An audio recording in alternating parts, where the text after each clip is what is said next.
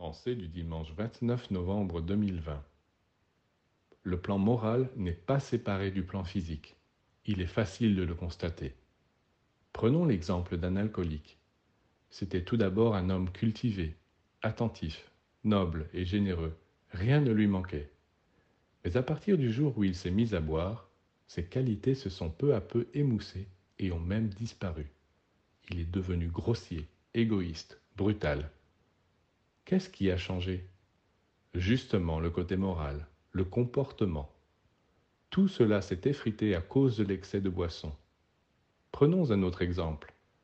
Un homme a la passion du jeu, au point de finir par négliger ses obligations, ses devoirs envers sa femme, ses enfants.